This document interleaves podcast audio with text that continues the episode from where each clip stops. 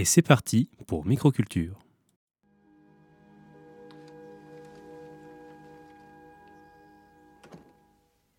Ils ont marché. Pourquoi c'est drôle? Ah, c'est Parce que c'est c'est de l'humour. Comprenons parfaitement. Mais pourquoi c'est drôle l'humour? Maître Lequel Enfin, vous m'en connaissez pas. Les dates arrivent le roi du gâteau. Il dit 5, 4, 3, 0 et après, paf, pastèque. C'est du journalisme total.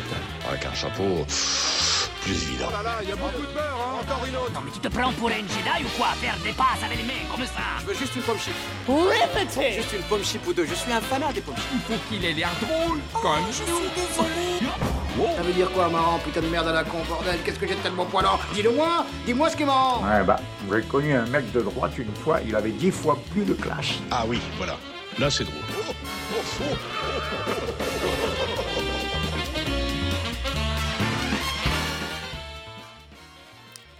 Bonjour à toutes et à tous et bienvenue sur JetFM au 91.2 pour, le, pour un nouveau numéro de Microculture. Microculture, c'est votre nouvelle, enfin, c'est toujours votre émission mensuelle où on va vous parler d'œuvres culturelles qui nous ont marqué, des grands classiques comme des pépites de la contre-culture, de tout milieu, web, musique, cinéma, jeux vidéo, etc. Pendant une heure, chacun d'entre nous va vous parler d'une œuvre autour de laquelle nous échangerons.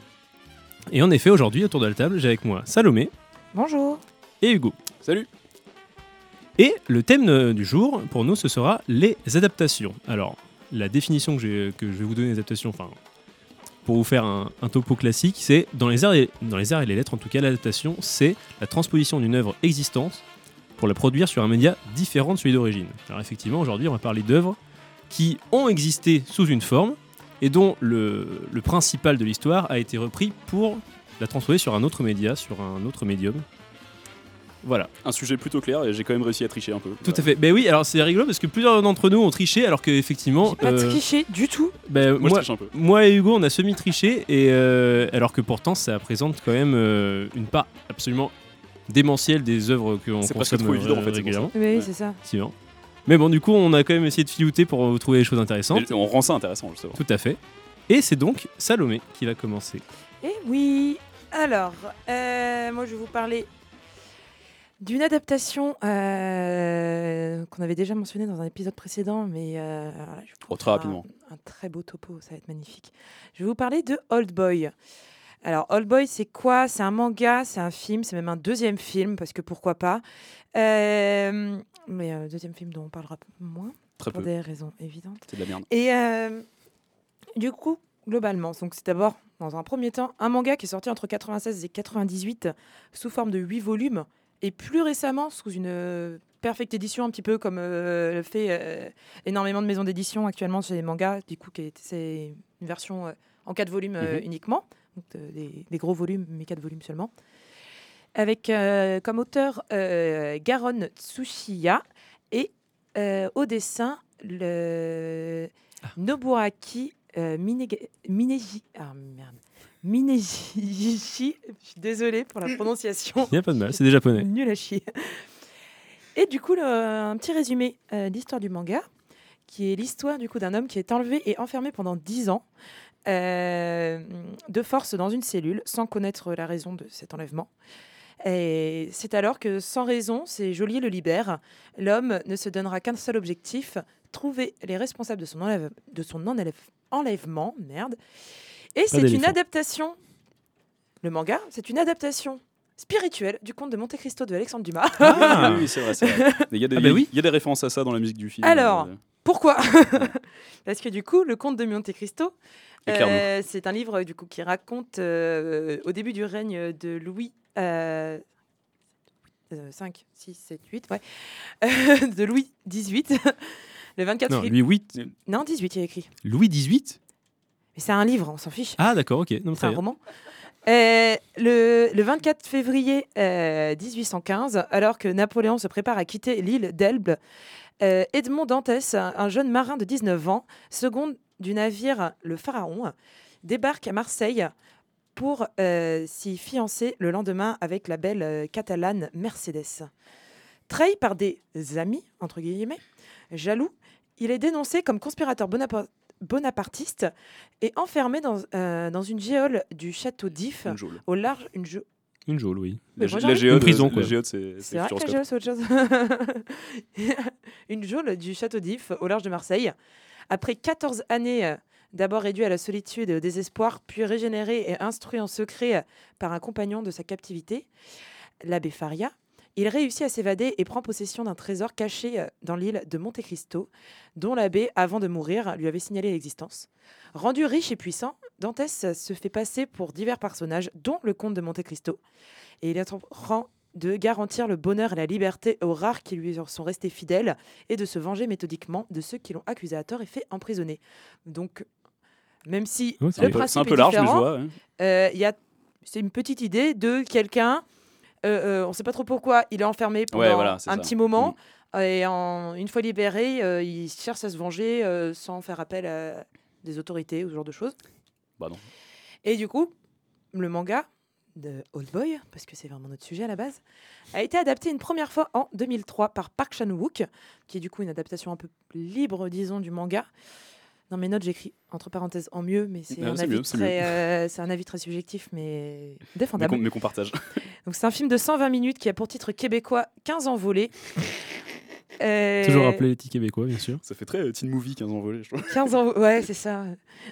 En lisant des commentaires, il y en a un qui dit que ce n'était pas l'adaptation de. euh, quin- Garçon euh, non, que euh, Old Boy n'était pas l'adaptation de euh, 40 ans, c'est toujours puceau, et ça m'a beaucoup fait rire. Et du coup, dans le résumé de ce film, c'est à la fin des années 80, O- Oda Eso, qui est du coup euh, coréen et non japonais comme dans le, Oui. et le manga Mais original. de toute façon, il transpose le, récit Tout se passe en Corée, oui. dans sa Tout Corée se à lui, passe, à Park euh, tout se passe en Corée. Père de famille sans histoire est enlevé un jour devant chez lui. Séquest- Séquestré pendant plusieurs années dans une cellule privée, 15 ans. 15 ans, ouais. Son seul lien avec l'extérieur est une télévision. Par le biais de cette, télévision, il apprend le meurtre de sa femme, meurtre dont il reste le principal suspect. Au désespoir d'être séquestré sans raison apparente, succède alors chez le héros une rage intérieure, vengeresse, qui lui permet de survivre. Il aurait chez 15 ans plus tard, comme je disais, toujours sans explication. Odaeso est alors contacté par celui qui semble être le responsable de ses malheurs et lui propose de découvrir qui l'a enlevé et pourquoi. Le cauchemar, et le cauchemar continuera pour le héros. Et j'ai même noté une petite citation que on aime bien, qui a été La citation du Gauthier par exemple. Ris, tout le monde rira avec toi et pleure, tu seras le seul à pleurer. Et euh, pour les gens qui ont vu ce, ce film, vous comprendrez parfaitement. Assez aisément. Voilà, et du coup, c'est un film euh, avec euh, comme acteur principal, du coup, Choi Mi-sik, qui joue aussi, par exemple, dans Lady Vengeance, Yuji Tae, qui joue aussi, par exemple, dans Lady Vengeance, et Kang Hee-jeon, qui joue aussi, par exemple, dans Lady Vengeance. qui- Quoi, non, sérieux? Parce qu'on ne change pas une équipe qui gagne avec Park Chan-wook. D'accord.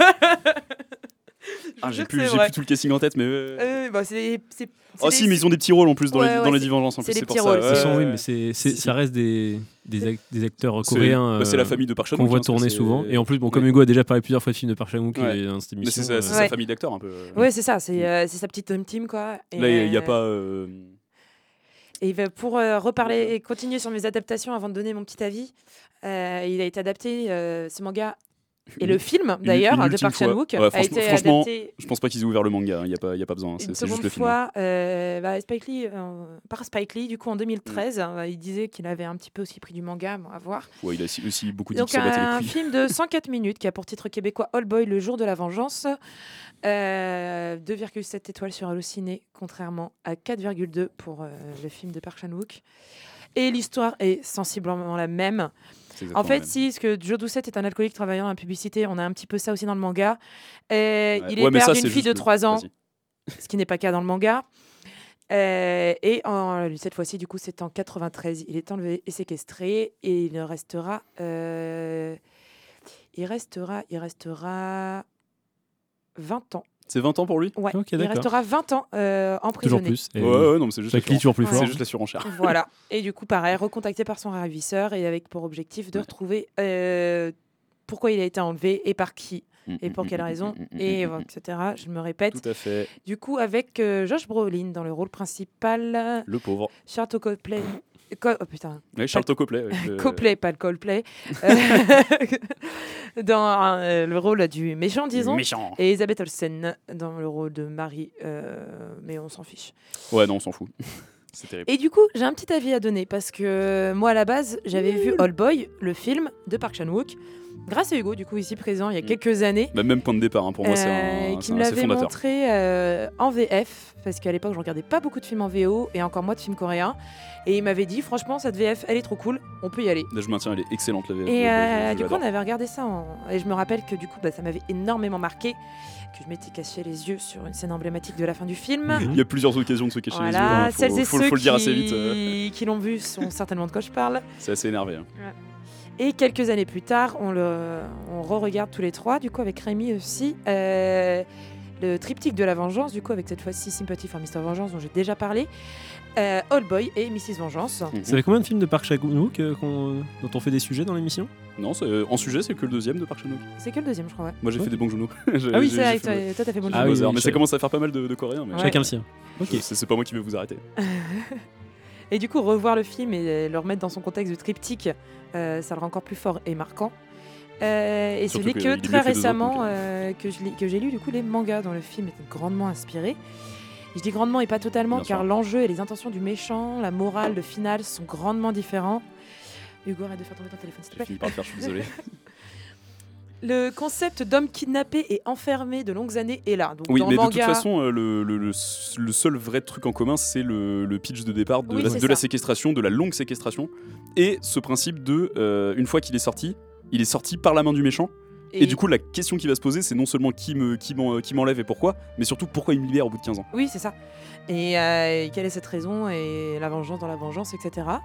Donc, donc l'idée Oui. de- de- d'enfermer euh, longues années, et, et pendant de longues années, c'est là. Donc dans le manga, c'est 10 ans, dans le film, c'est 15 ou 20, euh, mais on va pas en parler.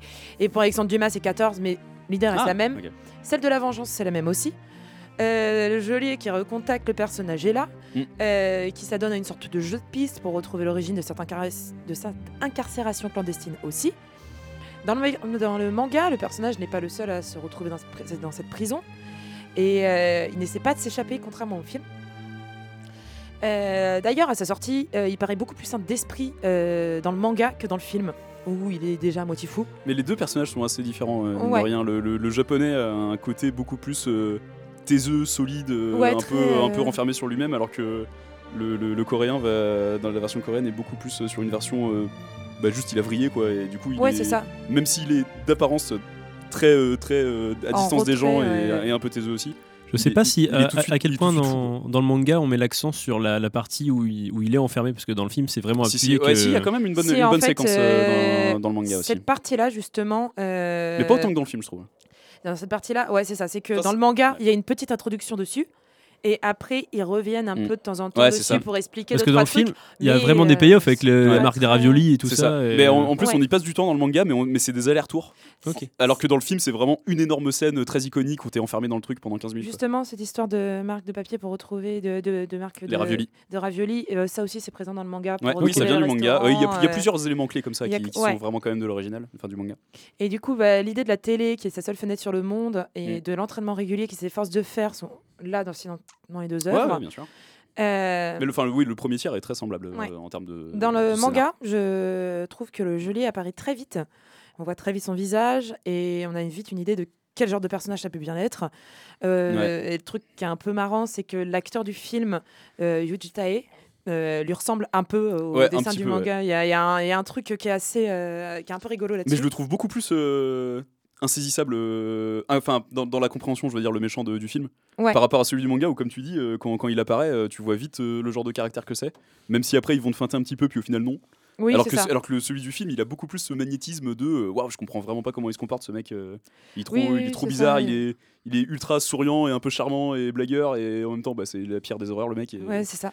c'est c'est beaucoup plus ambigu. Mais de toute façon, euh, vous allez vite comprendre que, que, que à chaque fois que je donne mon avis, c'est pour dire que le film a transformé l'essai et, et que tout est mieux.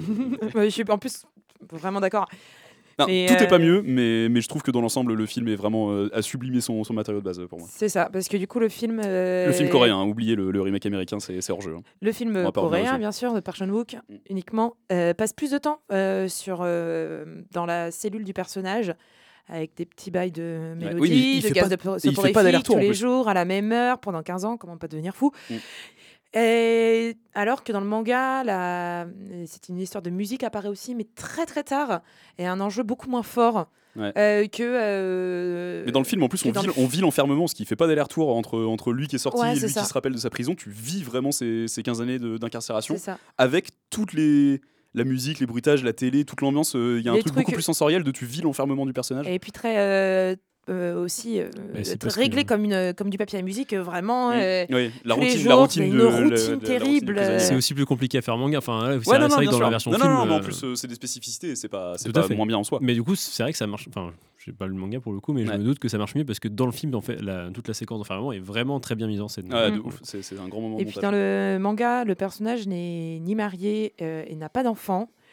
Euh, alors que dans le film, ce sont des détails qui ont plutôt une grande importance. Oui, parce qu'il est accusé du meurtre de sa femme euh, Ouais, à, la à télé quand, pendant son incarcération. ça- il, a, il aura ça en plus à régler une fois qu'il sera sorti. de- C'est ça, et, euh, du meurtre Oui, alors que dans le manga, c'est un Ouais. peu un genre de hard-boiled. euh, Et puis essayer de Bah ouais, retrouver- beaucoup plus, ouais. Essayer de retrouver sa fille aussi après, une Ouais, fois ouais. sortie. Et retrouver sa fille, oui, bien sûr. Donc euh, c'est quand même euh, beaucoup de, beaucoup de choses. Et, euh, et puis sinon, le dernier truc que j'aurais à dire, c'est euh, ses intentions de méchant. Dans le manga, je ma déception était très grande en fait. Euh, J'en dirais pas Ah oui, plus que alors, ça ouais, parce non, non, que j'ai spoiler, j'ai pas eu le manga, de- mais j'ai entendu que beaucoup de gens disaient franchement. euh, Sans dire ce qui se passe, le, le manga mais- vaut vraiment la peine. Il est notamment très très bien dessiné, c'est très agréable à lire, Ouais. mais il a un énorme défaut et je crois qu'il y a eu des, des embrouilles éditoriales euh, qui, qui l'ont empêché de faire ce qu'il voulait. tout ce que, tout Mais la, que la je fin, la, fin, dirais, la fin du manga, est, c'est ça. Tout ce que je dirais, c'est tout ça pour ça. elle est catastrophique. Non, Parce vraiment, que, elle est franchement, catastrophique. Surtout quand on la euh, compare à celle du film. ah bah alors que le film, lui, c'est vraiment un diamant brut, il n'y a, y a rien y a rien à bouger. C'est vraiment vrai que le manga est franchement l'histoire elle est vraiment prenante. euh, euh, tu veux savoir Ouais, autant beau, comme, comme- le tout, personnage, tout, ce qui se passe, etc. Et en même temps, c'est tu restes un peu sur ta fin, je trouve. Hmm. Voilà. Très bien, tu veux conclure ou euh, Bah, je veux conclure. euh, je peux encore parler des heures, oui, mais euh, je crois qu'on a un peu pris par le temps. hein. euh, globalement, on conseille le manga qui est, qui est- qui est quand même largement valable, et, Ouais. mais surtout. et- Regardez par- le film tout, de Park. Chan-wook euh, qui n'a vraiment pas vieilli du tout. euh, Palme d'Or euh, 2003 euh, quand Tarantino était Ah, mais oui. président du jury. donc, euh, C'est vrai, Tarantino lui a, Ouais. On lui doit au moins ça. lui a filé une palme d'or. Très bien. Eh bien, parfait. On enchaîne avec mon sujet, du coup. Et pour cette émission, je vais vous parler de Last Man. Alors, Last Man, à la base, vu qu'on parle d'adaptation, est une bande dessinée française scénarisée par Bastien Vives et Balak et dessinée par Bastien Vives et Michael Salan- sans la ville. Mm. C'est ça l'envie, je crois, non? Je me souviens plus. Je crois que c'est sans la ville. Ok, sans la ville, autant pour moi. Euh, C'est ton sujet. Et du coup, mais non, mais je crois que j'ai fait une faute de frappe, mais bon, ça sera sans la ville, dont les 12 tomes sont publiés entre mars 2013 et novembre 2019 par Casterman. Il y a 13 tomes maintenant. Ah ben non, alors c'est qu'il y a 12 tomes dans la série principale et il y a un hors-série euh, en plus. D'accord. Ok. Parce que je me souviens de 13 Faites gaffe. tomes. Voilà. Non mais du coup, elle m'a- elle m'avait dit 13 et quand je suis allé vérifier, j'étais là, Mais attendez, mais non. Du coup, il y en a bien que 12 dans la série principale, Last Man. Ok. Et il y a eu D'accord. un, un hors-série qui s'appelle euh, Last Man Adventures ou quelque chose comme ça, où, où on- du coup on suit un autre personnage. La semaine Warrior. Ouais, je ne sais plus. Euh, tout ça pour dire que, oui, et la série est aussi. Euh, elle- euh, Balak n'est pas qu'au scénario, il est aussi au storyboard. Parce que du coup, euh, cette bande dessinée, donc, euh, qui est très pensée comme un manga à la française, comme le, dis- comme le décrivent ses auteurs, euh, elle est surtout pensée pour être très feuilletonnante comme un manga. Les tomes, ils sortent assez vite pour une BD, enfin, pour un truc avec autant de pages. Mm. Parce qu'en fait, ils ont une méthode d'écriture assez, euh, assez, rig- assez spéciale, du coup où Bastien Ives et Balak vont s'occuper du scénario tout en se faisant des, des- des passes. En fait, c'est un peu un ping-pong constant entre les trois auteurs, Ok. puisqu'ensuite, après la phase de scénario, il y a une phase de storyboard qui est assurée par Balak. Et cette phase de storyboard va ensuite être envoyée à euh, Bastien Ives et Michael sans la ville, du coup, qui vont tous les deux faire la moitié des pages, puis se transférer euh, chaque moitié des pages l'un à l'autre pour qu'ils fassent les corrections. Et c'est comme ça que du coup, ils, ils bossent, ils D'accord. bossent ok, Ils super vite. divisent le boulot par deux et ils se corrigent l'un l'autre euh, par la suite. Avec en plus Balak, du coup, qui, leur prémage toutes leurs planches euh, à la base après l'écriture. Et du Ah, coup, ce qui leur permet d'assurer, parce qu'à la Ouais. base, le manga a été prépublié en tant que webcomic, en fait.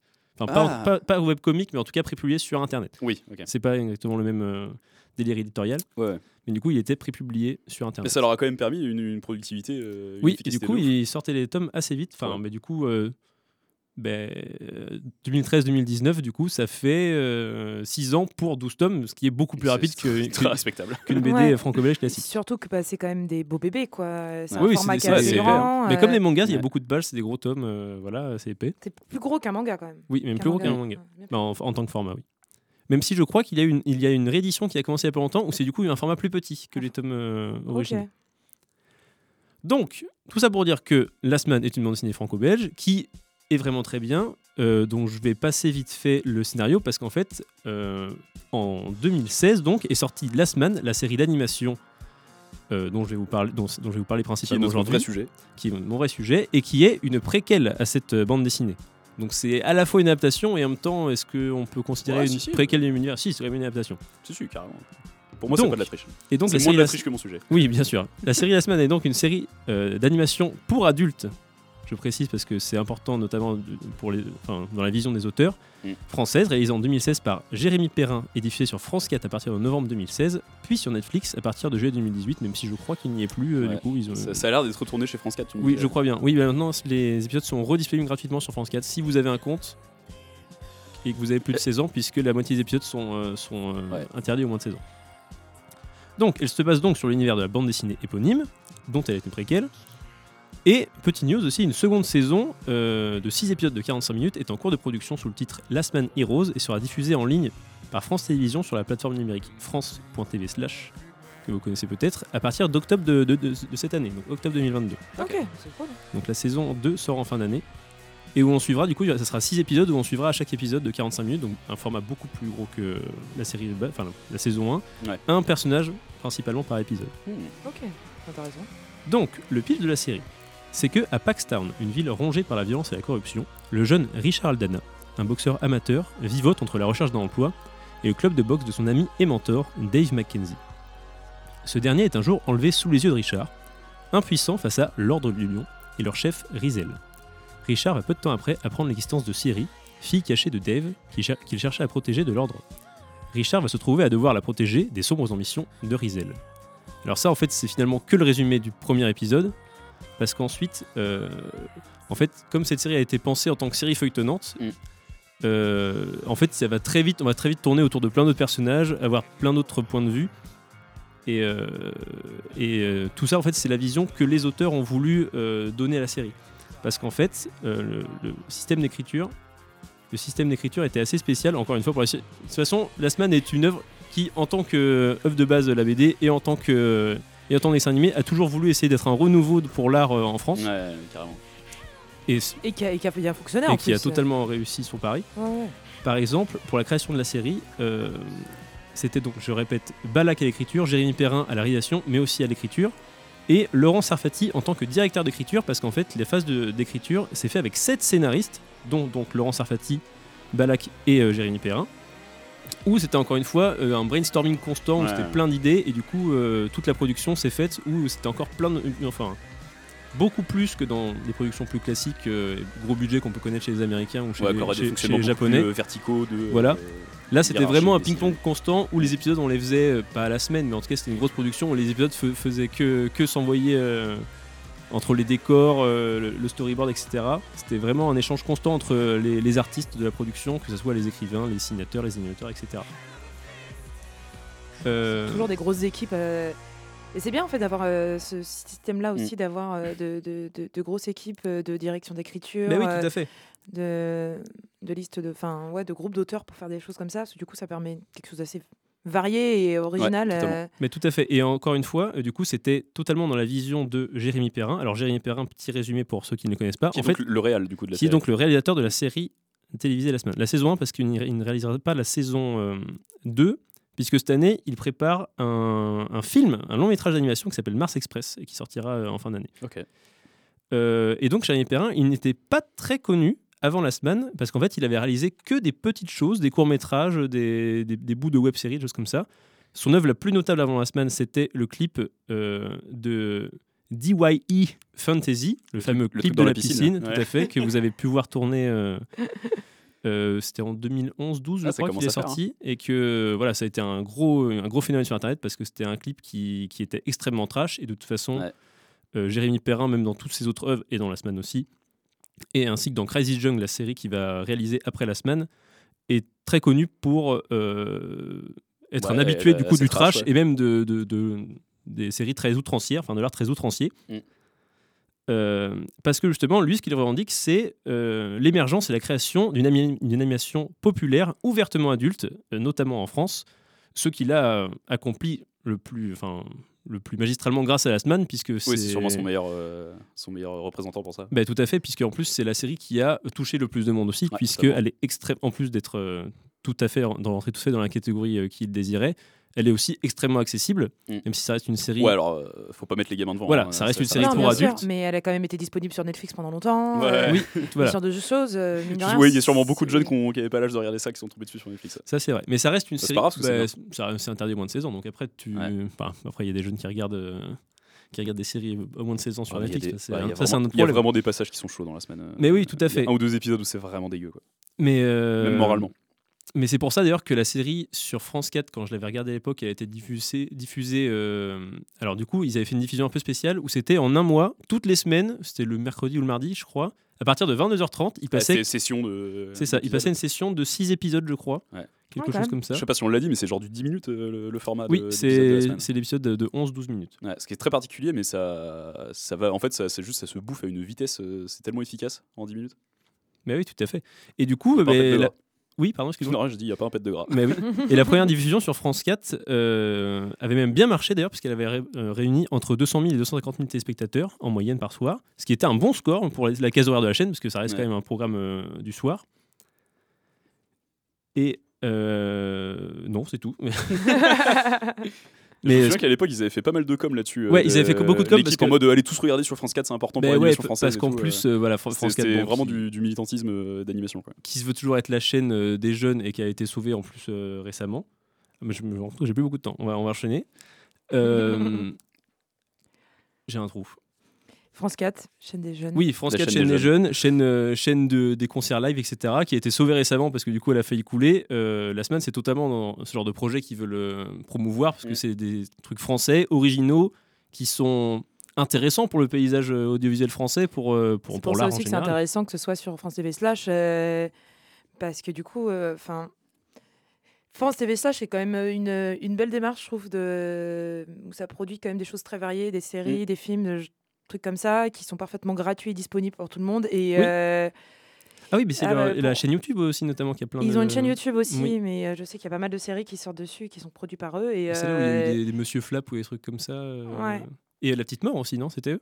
Oui, oui, La Petite euh, Mort, c'était. France 4 Donc des super web séries. C'était pas France 4 euh, Mais c'était peut-être Bah, c'est France Slash, sur Ouais. France, France 4, ça se confond un peu parce que du coup, je crois que France 4, c'est un peu ceux qui, qui, euh, qui donnent le plus de contenu Mm. à France TV Slash. Enfin, en termes de production et de. Bah, surtout d'animation, euh, genre, c'est Oui, vraiment, fait. vraiment France 4 qui fait ça. quoi. Donc voilà, euh, rapidement, euh, qu'est-ce que vous, vous avez pensé de la série La Semaine? Que moi, bon, C'est incroyable. je trouve excellent. C'est trop voilà. trop bien, c'est rythmé comme jamais, le, le casting euh, de doublage est parfait, genre Martial Leminou c'est un de ses meilleurs rôles. euh, Oui, et euh, Martial Minou qui est euh, du coup qui Richard joue le personnage principal, mais qui est aussi directeur artistique du doublage. Ah ouais Ce qui explique euh, beaucoup de choses. Bah c'est un boss, voilà. Voilà. C'est tout. Moi, La musique est incroyable. euh, je me rappelle de, d'avoir vu uniquement le premier épisode en me disant Oh, ça a l'air cool Et de m'être arrêté là et euh, d'avoir complètement oublié et de m'être pas du tout euh, recentré dessus parce que j'ai un gros problème avec les séries Vous êtes hors jeu. et que j'arrive pas à regarder des séries. Et, euh, et c'est terrible, mais vraiment, il faut que je me rattrape. En plus, je sais que ma soeur a tous les tomes à la maison. En plus, oui. littéral- Il y a tout ce littéralement, la saison dure deux heures, hein, du coup. Oui, Non, mais oh, vraiment. ouais, 3 non, heures. en vrai, j'ai, j'ai, en vrai, j'ai aucune excuse. hein. Non, non, t'as aucune. Parce que ma soeur a tous les, ma sœur a tous les tomes de la BD et euh, la série est, est- est disponible et regardable facilement. euh, franchement. Mais quand on te euh, rend des trucs dispo, tu les regardes pas en fait. La saison dure dure l'équivalent de 5h30 comme une série de, de 12 Sérieux épisodes de Il y a- 24 il y a minutes. combien d'épisodes de 10 minutes? 26 épisodes de, de 12 minutes. Donc ça fait comme une série de 12 fois 24. Oui, oui, c'est ça, ok, ok, très bien. Bon, j'ai un peu exagéré, mais c'est quand même très court et ça, Mais oui, ça s'enchaîne. euh, très Et oui, en plus, Et en plus, euh, pour le coup, le, juste préciser que ça a beau être une préquelle, euh, c'est très accessible quand on n'a pas lu la BD. Tout c'était- à fait. C'était mon cas. Comme toute bonne préquelle, Ouais. on peut totalement apprécier, euh, on peut, l'apprécier dans n'importe quelle heure. C'est-à-dire que si vous ça. avez lu le- la BD avant et que vous regardez la série, vous serez ravi. Et si vous avez Parce que, euh, la série et que vous lisez la BD après, vous serez ravi parce que les deux font des échanges en extrêmement fait, intelligents. exactement. Parce que le, pitch que tu as, que as fait, il raconte vraiment ce qui se passe au tout, tout, tout début de la série, où on nous balance un petit peu un lore et un univers qu'on connaît pas dans la gueule. Oui. Et où du coup, même moi au début, j'étais un peu en mode bon, bah, pff, la vache, il se passe des trucs, la vallée des rois, je sais pas de quoi on parle, on est à New York euh, juste après, quoi. Enfin, à Paxton, là. Et, euh, et en fait, on se rend vite compte qu'on va juste suivre la vie des gens un peu normaux qui vont vivre leur, euh, leur merde et leurs aventures euh, et on va les suivre. Et petit à petit, on va euh, dans le décor, à côté de ce qu'ils vivent, apprendre à connaître un petit peu cet univers qui est très étrange mais qui a, qui a- qui a plein de, de- de beaux designs à vous montrer, Tout à fait. euh, de belles saloperies. Mais oui, et donc Last Man, du coup, en termes d'histoire, c'est formidable. En termes d'animation, alors, comme c'est encore une fois, un- ça, a été complété avec du Kickstarter, c'est une série qui n'a pas énormément de budget. Ils font beaucoup d'économies quand il y a vrai, besoin.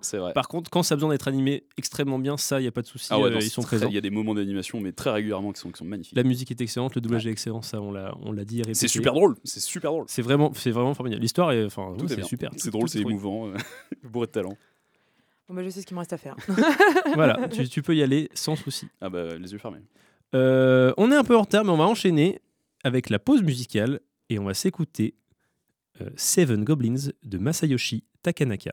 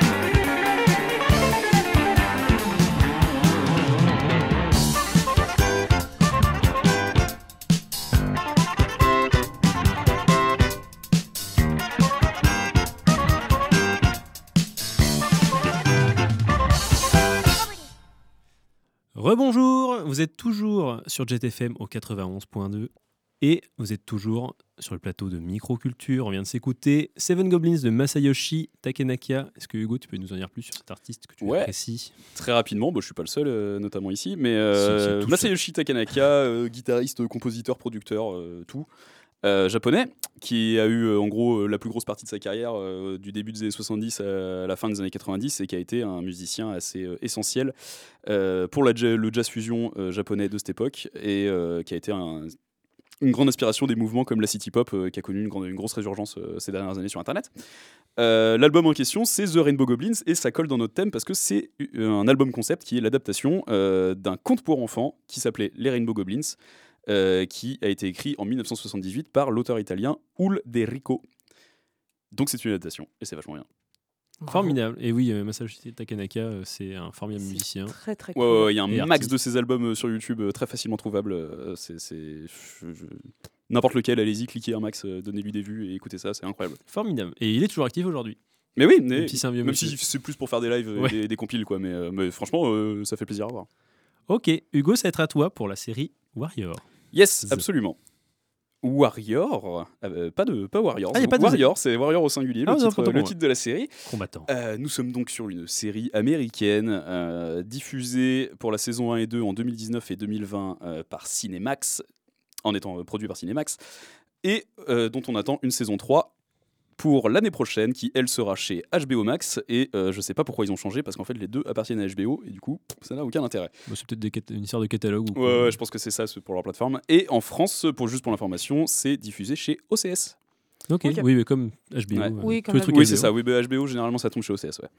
Euh, synopsis donc du coup de Warrior. On est au lendemain de la guerre de sécession, euh, vers la fin des années 1870 pour être plus précis, dans la ville de San Francisco, qui est en proie à un terrible conflit impliquant le- les Tongs chinois qui sont présents euh, dans, leur ville, les Tongs étant euh, l'équivalent chinoise des, mafias tels qu'on les connaît. Et dans ce contexte, un jeune prodige des arts martiaux nommé Assam, fraîchement arrivé de Chine, se retrouve impliqué malgré lui dans tous ces conflits, alors qu'il est lui-même euh, à la recherche de sa sœur, qui serait elle aussi à San Francisco. Pourquoi est-ce que ça rentre tout ça là dans un thème d'adaptation? Parce que en fait, T'es un tricheur. je suis un tricheur. Mais d'où elle vient cette série? Parce que la triche, elle vient pas de nulle part. En 1971, il y a un mec euh, qui s'appelle Bruce Lee.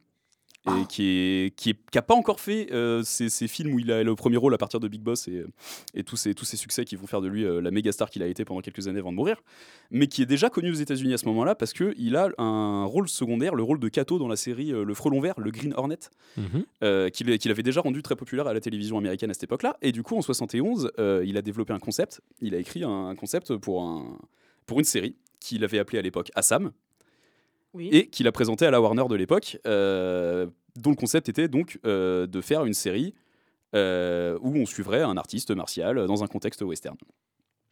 Sauf que la Warner. Alors voilà, maintenant, bah après là c'est les sources un peu proches de Bruce Lee qui, qui, qui relayent euh, ces infos parce qu'il n'y a pas vraiment y a pas, y a pas- d'Hollywood. il y a pas vraiment de témoins. Non non mais en plus bon, ça semble pas trop à de la fausse anecdote parce que globalement il y a moyen qu'il l'ait refusé parce que bah, il était un peu trop euh, pas assez blanc euh, Bruce Lee en fait. Et euh, apparemment le vrai Une- problème Une, une série avec un chinois en personnage voilà. principal, là tout de suite. euh, Apparemment, le vrai problème, c'était même pas tant de faire une série avec un asiatique en personnage principal, mais euh, l'accent de Bruce Lee, euh, qui à l'époque était vraiment quand même très prononcé. Mhm. Euh, ce qui est pas une raison pour euh, pas produire des séries, hein, les gars, mais euh, ça, ça- ça reste euh, pas ouf comme comportement. Mais euh, a priori, ça serait, ça serait plus ça la raison. Et en plus de ça, euh, non seulement ils l'ont refusé, mais apparemment ils ont totalement euh, recyclé son concept sans, le, sans, sans lui acheter les droits pour créer la série Kung Fu avec David Carradine dé- déguisé, pas chinois. déguisé en asiatique Ouais. de manière pas très respectueuse qui est assez culte en plus aux États-Unis. Et à ce moment-là, Bruce Lee, c'est euh, juste, euh, il a air, il peut juste rentrer chez lui, il se passe rien. Ensuite, il aura la carrière qu'on lui a connue, la mort qu'on lui a connue et toute la légende que ça a créé. Et il se trouve qu'en 2015, la petite fille de Bruce Lee, Shannon Lee, avec sa boîte de prod, euh, annonce avoir récupéré euh, ce concept écrit euh, par son grand-père dans les années 70 et annonce la création et le début de production d'une nouvelle série qui s'appellera Warrior, du coup, et qui prendra le point de départ du scénar Bruce, de Bruce Lee écrit à l'époque, et qui en fera ensuite un truc beaucoup plus large, parce que ce qui avait été écrit à l'époque, c'était pas une série entière, c'était vraiment euh, limite Ah un ouais, pilote. un pilote, euh, du ouais. coup, mais le, le- le- j'ai pas beaucoup cherché, mais ça a pas l'air facilement trouvable le, le script. Oui, le script original. C'est pour ça que j'ai du mal à appeler ça un script, un concept ou quelque chose. Parce que ça se trouve, euh, il a vraiment écrit un, un truc résumé très très très très flou, mais en tout cas, c'était quand même son idée. Et c'est là où rentre pour moi euh, en jeu l'adaptation d'une œuvre qui n'a jamais existé. C'est parce que non seulement ils vont créer une série à partir de cet embryon de scénario que Bruce Lee a légué euh, un petit peu à sa famille, euh, vu que Warner en voulait pas. Euh, et en plus de ça, ils vont devoir recréer Bruce Lee et le remplacer et, coup. le, et le oui. remplacer parce que Bruce Lee avait vraiment écrit décédé. déjà non mais oui il était décédé mais ce qu'il faut préciser pour les gens qui sont pas habitués à Bruce Lee c'est que à partir du moment où il a pu avoir un peu le contrôle sur ses sur ses œuvres et où il est devenu connu c'est parce que euh, il se mettait lui-même en scène euh, Oui, il s'est pas créé forcément- un personnage et un style. euh, pas- il n'était pas forcément réalisateur de ses films mais en tout cas il a vraiment créé le personnage de Bruce Lee au cinéma la persona Bruce Lee avec euh, ses, ses mimiques, ses attitudes, son look euh, qui va. euh, Ces petits cris. Ouais, ces petits cris qu'il va, qui va, qu'il a vraiment, qu'il a vraiment distillé au fur et à mesure de ses films pour créer un seul gros personnage de Bruce Lee, qui, est, qui est vraiment celui qui a marqué le monde entier, plus que certains de ses films qui sont. Il y en a qui ont mieux que d'autres, quoi. Mhm. Et du coup, premier intérêt euh, principal déjà de- pour moi de cette série, c'est l'interprète de Assam, euh, le, le héros euh, Bruce Leeien, si on veut, euh, qui va être interprété par un certain Andrew Koji, euh, qui est un anglais d'origine japonaise, donc c'est vrai que c'est un peu, un peu bizarre quand même, mais euh, qui va du coup, et bon, alors, pas tout seul parce qu'il y a aussi de l'écriture, mais qui va avoir ce rôle euh, assez absurde de devoir Jouer être un pseudo Bruce Lee, donc à la fois avoir une attitude et même un peu lui ressembler dans son style, dans son look, lui ressembler. euh, Oui, la coupe de cheveux et tout, Ouais, ouais, là, ouais, ouais, tu il vois y a qu'il y a un design déjà qui est vraiment visuellement très Bruce Lee. Et en plus, l'attitude, ce personnage euh, qui est sûr de lui, arrogant et qui en même temps euh, sait pas trop pourquoi il se bat et qui va devoir trouver une raison de se battre, généralement pour défendre des classes populaires et tout, parce que c'était aussi ça le, le personnage, euh, le- le- l'archétype de Bruce Lee, c'était aussi euh, très souvent Oui, le, défendre dé- les opprimés. défendre les opprimés, exactement. Et moi, je trouve que c'est déjà un des, des premiers, des premiers tours de force de cette série, c'est que Andrew Koji, je le trouve absolument formidable. Au début, on se dit, ok, c'est cool, il a les mimiques, il est un peu marrant, il fait les mêmes blagues en faisant un peu les mêmes têtes, il se, il se frotte le nez avec son pouce et tout, il fait des trucs. Et je trouve vraiment qu'au fil de la série, il va réussir à, se, à créer une vraie nouvelle version qui est la sienne. Et pas juste, euh, pas juste Pas être une copie, euh, quoi. ouais, c'est ça. C'est, Il est pas copié juste en train de le clowner. Il va s'approprier le personnage de Ouais, tu, tu vois sur les premiers épisodes qu'il y a vraiment un moment où il te fait des, des mimiques qu'il y a que Bruce Lee qui faisait et là tu te dis Oui. ok ça c'est vraiment pour, euh, pour, pour rappeler que c'est ça quoi. Mais, mais au fil du, du truc il va vraiment pas se perdre dans, ce, dans une imitation de Bruce Lee et vraiment créer son, son, propre style à la fois dans l'acting et à la fois euh, dans le, son style de combat. Excusez-moi. Euh, à la fois dans son style de combat parce que du coup euh, Warrior est une série à la fois mafieuse, politique sur la ville de San Francisco, mais c'est aussi une série d'arts martiaux, avec pas mal de euh, que, ça implique. Et Andrew Koji va être aussi un des gros gros piliers de, de, de, de- de ce, ce- ce pan de la série. Euh, qui va être aussi, euh, voilà, pareil, un truc très. euh, on va reproduire un petit peu les moves, euh, la façon de se battre de, de Bruce Lee, mais une fois de plus, avec une mise en scène un peu plus moderne, peut-être un peu plus tapé à l'œil, des fois c'est pas très fin quand même. Mais, Oui, il y, a ouais. y a des accents de violence parfois dans la série. Ouais, oui, c'est alors- alors, Ouais, Voilà. Rémi a vu la première saison avec moi. Oui, tout à fait. Même en la revoyant, les excès de violence des fois, mais. Des fois, il y avait juste des gens qui faisaient kung fu et d'un coup, on décapite un mec. Genre, ah bon, Ouais, mais à la main, quoi. Bon, C'est très- peut-être ça, c'est aussi- très bizarre. hein. c'est peut-être très cette vague de maintenant qu'il y a eu des séries comme Game of Thrones et tout ça. Ouais, peut-être. À partir du moment où tu te dis ma série est moins de 12, moins de 16, pour attirer les gens, il faut En des plus, fois qu'il y ait le, du gore et des trucs le- extrêmement. le showrunner de la série, Jonathan Tropper, avait déjà fait une série de bagarres qui s'appelle Banshee. mhm, D'ailleurs, le pub irlandais s'appelle Banshee dans Warrior pour se faire une auto-référence. référence. Euh, et du coup, c'était déjà un truc de, de bagarre, mais chez les Anglais, qui avait l'air aussi très très violent. Il y a eu euh, Gangs of London aussi euh, par le réalisateur de The Raid. Enfin, tu vois, alors du coup, je pense que Oui, s'il y a, puis s'il y Peaky a- Blinders, c'est des choses comme s'il ça. y a une origine, euh, notamment en termes d'esthétique de la bagarre, c'est vraiment The euh, je pense, euh, qui, Mhm. est, qui, est, qui est prépondérant là-dedans. D'ailleurs, autre pilier du, du penchant bagarre, c'est que le, le rival de, de Andrew Koji, c'est l'incroyable Joe Taslim qu'on avait vu dans The Raid, et qui est, si, si vous l'avez pas vu, c'est le meilleur film de bagarre des années 2010, je pense, quoi qu'il arrive. Et qui a aussi là, du coup, un rôle euh, peut-être pas le plus intéressant dans la première saison, mais qui est vraiment un rival euh, digne de. De Bruce Lee. digne de Bruce Lee, quoi. C'est vraiment ça en plus. Les, les enjeux sont vraiment à ce point-là. Euh, donc comme j'ai dit, ouais, je l'ai vu avec Rémi cette série. Euh, a priori, euh, J'ai vu que la moitié du coup, moi, parce qu'il y a deux saisons. Ouais, on a vu, la- on a revu la première saison ensemble. En plus, la deuxième est un peu mieux, je trouve. Mais déjà, ça, ça marche pour vous. Bah oui, c'est bon, formidable. je, vous- je vous l'ai je vous l'ai vendu. Non, non, mais pas de dire. c'est vraiment super. Je trouve- entre, entre le scénario et, Ouais. et les scènes d'action, vraiment tout est Je très trouve bon. que j'ai pas envie de la survendre non plus parce qu'il y a deux trois trucs qui me dérangent, genre euh, la photo de nuit est un peu dégueu des fois. Oui, on voit oui, pas non, mais ça reste, une, ça reste une bonne série Ouais. euh, d'action américaine, euh, de- comme HBO peut nous en donner. Elle date de Elle quand a- ça a commencé en 2019. D'accord, c'est très récent. Ouais, c'est très Oui, très récent. Et la, la saison 3 arrive en 2023. Moi, je trouve notamment que hum, il y a certaines parties du casting qui sont un peu plus faibles que d'autres. Euh, genre euh, Penelope Blake, la femme du maire. euh, Oui, oui. Mais même son personnage, je trouve, c'est pas le plus intéressant. Les deux policiers sont très bons. euh. Alors voilà, par contre, moi, ce que j'allais dire, c'est que ce, que ce que je trouve très très bon, même si c'est un peu bourrin au début en termes de narration, Oui. euh, ce que je trouve très très cool, c'est la multiplicité des points de vue, où tu as à la fois ce contexte mafieux, donc il y a les, les- les différents tongs, les deux principaux qui sont les Hopway, où euh, il y a notre héros qui va faire sa vie un peu dedans, les Longzi en face avec son rival, et va se rajouter à ça un troisième tong, les Funghai, qui sont...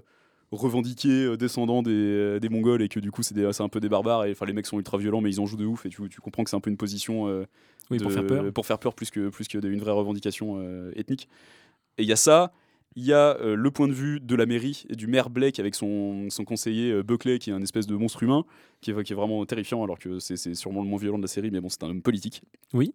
et il est vraiment effrayant Attends, tu par- parles de qui, pardon? Bu- euh, Buckley le- l'assistant du maire Oui, ah oui, oui, c'est une raclure. qui est, qui est vraiment, mais t'as vraiment envie de le tabasser. Euh, et ça, et, et surtout le point de vue des deux flics, le, le capitaine O'Hara et Lee, et le, sergent Lee. Et Lee va être même, je trouve, le, un des éléments les plus intéressants de la série parce Ouais, que il est cool. dans ce contexte, comme j'ai dit, c'est au lendemain de la, la guerre de sécession que ça se déroule. Et euh, bon, je, suis, je suis loin de bien connaître le sujet de la guerre de sécession, mais il y a une, idéolo- une idéologie euh, principale qui, qui, qui a, qui a drivé un petit peu ce combat, c'était que le Nord voulait abolir l'esclavage alors que les Sudistes, ils avaient des plantations à faire tourner. Et que les, Nord, euh, les mecs du Nord ont gagné. Sauf Donc que ils n'avaient plus d'esclaves. donc du coup, il n'y a plus d'esclaves noirs. Oui, plus d'esclaves noirs. Il n'y a plus d'esclaves noirs. Et euh, ça se passe du coup de nous dans un coin à San Francisco où c'est globalement des gens du Nord qui parlent beaucoup du fait d'avoir fait Ouais, moi j'ai fait la bataille de Gettysburg et tout. Et, Oui, c'est vrai. il y a beaucoup de vétérans de cette guerre, du coup, euh, qui se trouvent être, euh, par exemple, des Irlandais. Il y a aussi le point de vue des ouvriers irlandais Oui. qui sont très très intéressants. Où le racisme est extrêmement présent. Du coup. Oui, mais le racisme est extrêmement contextuel. Tout et à fait. c'est un sujet en soi parce que du coup, euh, et on aura, on aura l'occasion de se rendre compte que ces ouvriers irlandais qui ont vraiment envie de tuer des Chinois parce qu'ils leur volent leur boulot, parce qu'ils sont du coup très racistes, euh, sont pas racistes avec les Noirs parce qu'ils ont combattu pour eux euh, dans la guerre de sécession. Et du coup, il y a vraiment ce nivelage de euh, les gens se détestent pour des raisons en fait. Et, et si on réglait les problèmes, il y aura peut-être pas de. Tout à fait. Tu vois, le- ce truc de bon, mais c'est pas si naturel que ça, même le racisme, et peut-être qu'on pourrait le régler quoi. Sauf que du coup, bon, voilà, on est là pour des intrigues et, et aussi pour la bagarre et pour énormément de sang. C'est un peu comme la semaine là, faut pas, faut pas se dire que ça va être Ah, sympa. faut, faut, faut avoir l'estomac bien accroché. des Ouais, fois. faut pas mettre le petit neveu euh, devant ça, je pense. C'est voilà. une série pour adultes. hein, Non, mais c'est encore une série pour adultes. euh, Ils mettent aussi pas mal de fesses euh, au début. Oui, oui, Euh, la première la fesse, saison, euh, la première Ouais, moitié c'est de la un peu la saison, fesse pour la fesse C'est un peu fesse hein. sur fesse. Est des un peu la Game of Thrones. C'est pas, c'est pas le truc le plus finaux du monde, mais par contre, je trouve ça vraiment euh, original ce, ce, ce, ce kung-fu western. Ouais, euh, Il y a des moments mais, vraiment mais fait, hyper fait sérieusement, hein. fait sérieusement avec un contexte social Le- quand même. Dans la saison, notamment l'épisode western est vraiment hyper efficace. Ouais, hein, ouais, le one shot, euh, l'espèce de one shot western de la saison 1 par exemple est vraiment très très cool. Voilà, tu conclus et on enchaîne? Ouais, ouais, bien sûr. euh, je- en plus de ça, juste euh, voilà, euh, si vous voulez une série d'époque, la musique est cool, le casting est trop trop bien. J'ai pas parlé, mais d'autres rôles secondaires comme Atoy, euh, la maquerelle. euh, Oui, c'est vrai. c'est- Il y a vraiment toute une galaxie de personnages euh, très très forts. Ok, on va enchaîner avec Salomé qui va nous proposer une case pour Oui, je vais vous émissions. proposer un petit, Petit jeu. jeu. Mais euh, c'est vraiment un petit jeu. Très bien, parce qu'on est, on est un poil en retard. Donc, On a le temps euh, pour un petit jeu. C'est Voilà. juste une excuse pour pouvoir donner une info marrante. Et euh, euh, bah, du coup, ça va être vraiment Let's go, la- let's go. le jeu le plus simple de l'univers. C'est un questionnaire, enfin, Quiz. Ouais, un quiz où il va falloir répondre oui ou non. Ça va être. euh, Allez, waouh. allez, let's go. Euh, euh, c'est c'est adaptation ou pas adaptation. Voilà. Ah yes, Attention, ça va être très très simple. hein. La question c'est est-ce qu'il y a une adaptation de- du truc? Il y a une adaptation ou c'est une adaptation. Ah, les les deux marchent. Les deux Donc- marchent. Donc il y a, euh, ça peut être dans un sens comme dans l'autre. Très bien. Et dans le cas où c'est oui, j'aimerais bien que vous me donniez euh, un peu plus d'infos. Pour plus Ok, de ouais, points. pour qu'on ait, on ait S'il y a plus de points, oui. Allez, je fais un, point bonus s'il y a plus d'infos. Let's go, Allez, let's go. allons, partons là-dessus. Je vais compter sur les doigts, Rémi, t'embête pas. Ok, c'est parti. Allez, alors on commence tout de suite avec Au poste de Quentin Dupieux. Est-ce une adaptation? Est-ce que ça a été adapté? Je demande une réponse. Moi, je dis non. Moi je dis oui. Non. Pourquoi tu dis oui? Euh, parce qu'il y a un film avec Belmondo où il a le même pull que Benoît Poulvord et la- la- la- l'affiche du film reprend un film de Belmondo. Et... Ça, c'est juste parce que c'est une parodie. Ouais, ok, d'accord. C'est pas du tout une Ok, adaptation. mais justement, je connaissais pas trop le dossier, mais je l'ai tenté. Moi, je connaissais pas le dossier, du coup, j'ai tenté au pif. Donc, non, Ok. c'est- non, c'est pas une adaptation. Du coup, c'est Rémi. Par Il y, contre, a c'est juste, il y a juste des références, mais Ouais. ce n'est pas une adaptation, du coup. Voilà, c'est pour, ça. pour l'instant, de ce que j'en ai vu, c'est le C'est un que- pastiche plus qu'autre chose. Oui. Euh, Harry Potter et l'enfant maudit, est-ce une adaptation ou est-ce que ça a été adapté? Attends. Non, Non? Oui? Eh ben, vous avez tous les deux raison. Ouais. Non, Oui, c'est pas une ce n'est- qu'une pièce de oui, théâtre. c'est la pièce de théâtre. C'est une pièce de théâtre. Très fois. bien, très bien, très bien. Vous avez tous les deux raison, je vous mets un En point chacun. On s'est Ouais, regardé. on s'en Il y a eu de la vraie réflexion. Allez, on enchaîne avec Au revoir là-haut de Albert Dupontel. C'est l'adaptation d'un bouquin Ouais. qui s'appelle Au revoir là-haut, non Oui, t'as pas plus d'infos? Ça parle de la Première Guerre mondiale. non, j'en sais rien. Moi, j'ai pas vu le film. ni C'est un roman, en effet, de Pierre. Lemaître. C'est- on a quand même Je beaucoup. sais pas qui c'est. C'est pas ma culture. Mais le film est super. Au bonheur de Zogre de Daniel Pénac. Oui. Oui, mais oui. On en a déjà T'en parlé. T'en as, déjà- t'en as parlé dans cette émission Eh En plus, en plus, tu as dit 2D. Ah non, non, attends, tu parles de l'original. Eh De oui. toute façon, ça marche dans les deux sens. Oui, alors du coup, il y a une adaptation. Du coup, il y a une adaptation. Ouais, ok. Donc on a, qui donc on est a un tout- film du coup de Nicolas Barry. Alors ça, j'en ai- ouais. On a quand même le point.